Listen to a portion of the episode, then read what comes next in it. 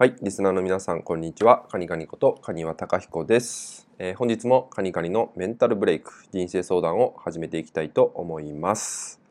えー、今回のご質問、ご相談なんですけど、えー、子供についイライラしてしまい、怒鳴ってしまう。それをどうやったらイライラしないで済むでしょうか？っていったようなね、ご相談をいただきましたので、今回はね、この内容についてお話ししていきたいかなと思います。お子さんに対してね、えイライラしちゃうとかねつい怒ってね怒鳴っちゃうっていうようなね相談って結構多かったりするんですけど、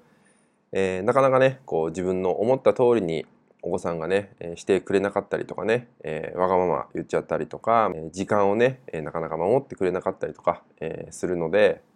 え自分のね、え思ったような時間の中でお子さんが動いてくれなかったりとかねいろんな理由があると思うんですけどえそんな時にですねつい感情的になっちゃって、え思ってもないことを伝えちゃったりとかねそれでお子さんが泣いてしまったりとかでそれでさらにまた自己嫌悪に陥ってしまうなんてこともね結構あるんじゃないかなと思います。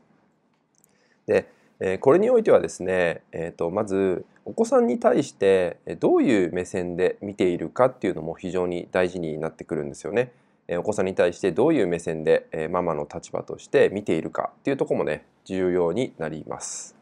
えっと、まずですねここに関しては、えー、結構ねお子さんのことを、まあ、弱者扱いというと言葉が良くないんですけどちょっとこう下に見ていたりとかねまだ子供だからとかねまだ何もできるわけじゃないからみたいな、えー、視線目線で見てしまうと、まあ、どうしてもこう上から目線っていうようなね感じになってしまうんですよね。でそうすると普段からのコミュニケーションの取り方とかね、えー、言葉遣いですよねお子さんに対する言葉遣いなんかも、えー、現れたりしてしまうんですよね。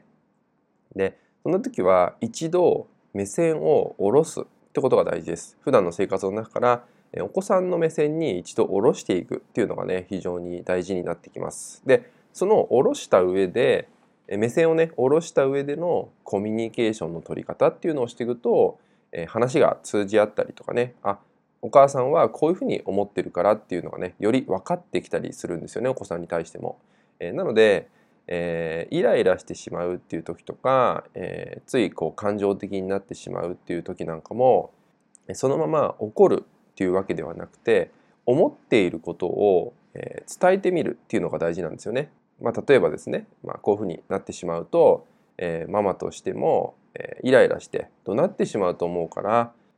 私もそういう思いしたくないしあなたにもそういう思いさせたくないからっていうようにね、えー、素直にシンプルに伝えてみるっていうのがね大事かなと思います。でそのためにはまず普段の、えー、日常の中でのコミュニケーションから、えー、なるべくねそのお子さんの目線に下がるそしてそれを伝えてみるそしてそのコミュニケーションをとってみるっていう意識を向けていくと、えー、徐々にねその感情的になっちゃうとかその子供がね、えー、自分の予期せぬような行動をとったりとか発言をしたりっていうのも、えー、なくなってくると思うのでまずはね日常の中で、えー、相手の目線に合わせたコミュニケーションをとっていく、えー、そしてねつい感情的になってしまった時っていうのはもちろんねそこは感情を抑えるっていうのも大事なんですけど、